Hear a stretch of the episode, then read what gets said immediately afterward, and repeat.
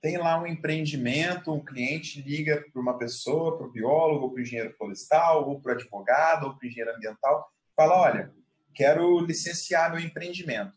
Como que esse profissional vai saber se aquele empreendimento precisa ou não de licenciamento ambiental? Se o empreendimento ele é classificado como potencialmente poluidor, ou seja, ele pode causar um dano ao meio biótico, ao meio físico, ao meio antrópico, ele é um empreendimento que exige o licenciamento.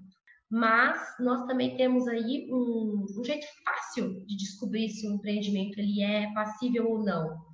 Os sites dos órgãos ambientais, eles já te dão uma lista de todos os tipos de empreendimento que são sujeitos ao licenciamento ambiental.